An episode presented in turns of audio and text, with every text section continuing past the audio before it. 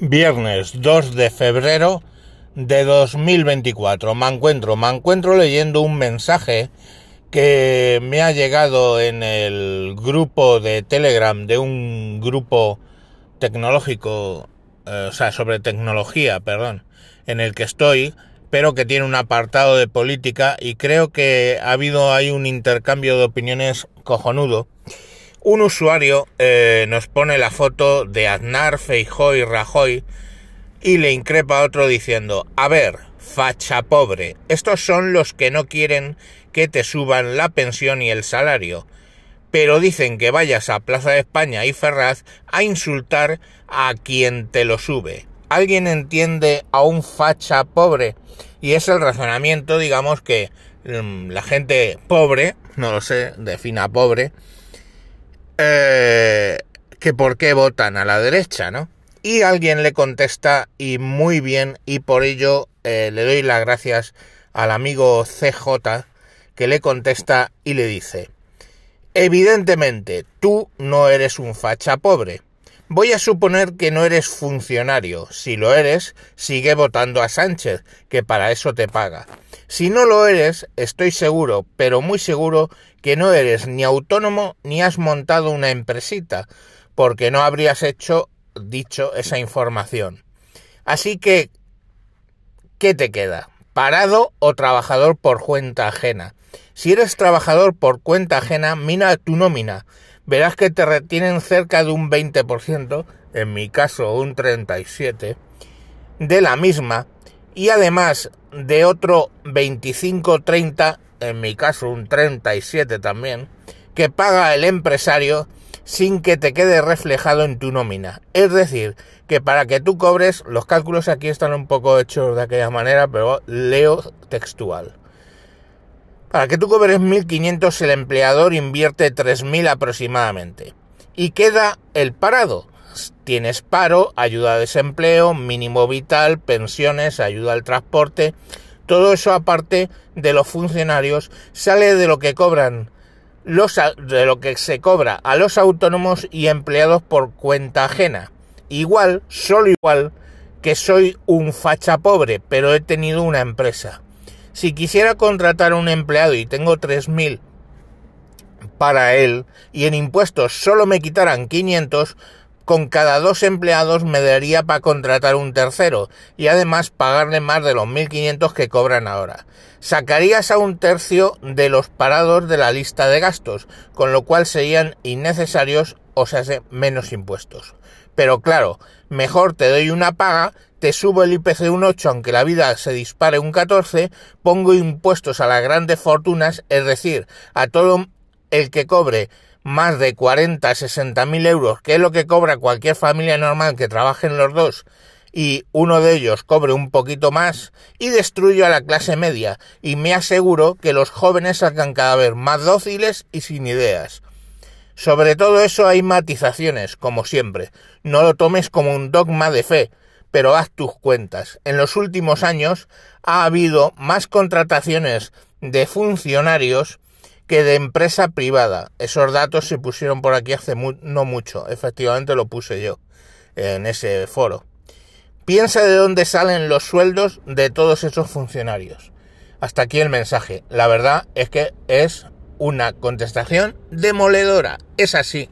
¿Qué quiero yo? Y estoy en ese rango de ricos con el sueldo mío y el de mi mujer. Coño, salir adelante con mi familia que no me estén tocando las bolas, yo me administro mi dinero, no me robéis más, por favor, ¿eh? No me quitéis más dinero, no me quitéis un 37% para, para nada. No le quitéis a mi empresa otro 37% para nada. Sabéis que yo estoy trabajando hasta julio solo en pagar impuestos y de agosto en adelante eso es dinero para mí esos cálculos están hechos, esos cálculos están ahí. Antes era hasta junio, ahora es hasta julio. ¿Eh? Cada español debe más de 30.000 euros.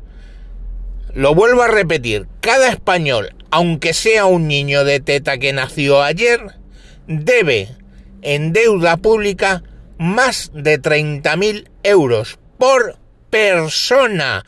Somos 48, 46, 48 millones de habitantes. Pues esos 48 millones de habitantes, multiplícalo por más de 30.000 y es la deuda española, un 111,9% del PIB. O sea, el producto, el, el Producto Interior Bruto que España produce ¿Eh? Bueno, pues un 111,9% más es lo que debemos en deuda pública. ¿Para qué? Para pagar esas paguitas, para pagar esos funcionarios que van creciendo en más caro el paro. ¿eh? Todo eso, todo eso son 30.000 euros que yo debo. Yo debo al banco, lo voy a decir, unos 70.000 por mi casa y unos 12.000 por el coche. Esas son mis deudas. Pero además, yo debo 30.000, mi mujer debe 30.000, cada uno de mis hijos deben 30.000, todos los españoles debemos 30.000 euros en deuda y la deuda sigue creciendo. ¿Cuál es la jugada?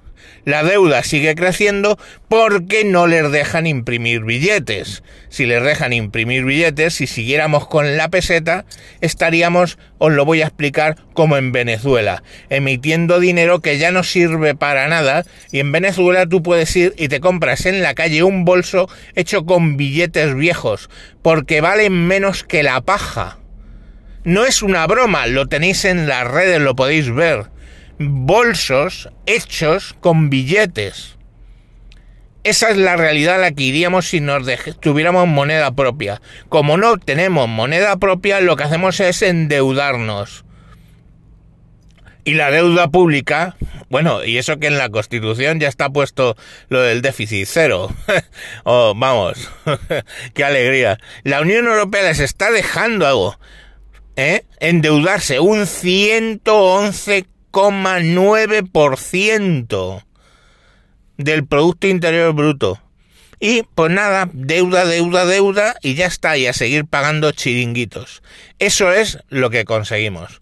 Y mientras los fachapobres como yo, el otro día compré una garrafa de 5 litros de aceite de girasol 0,3 eh, de acidez y me costó 46,60 euros estamos pagando el litro de aceite por encima de los 9 euros. El país productor mundial de aceite lo está pagando a 9,9.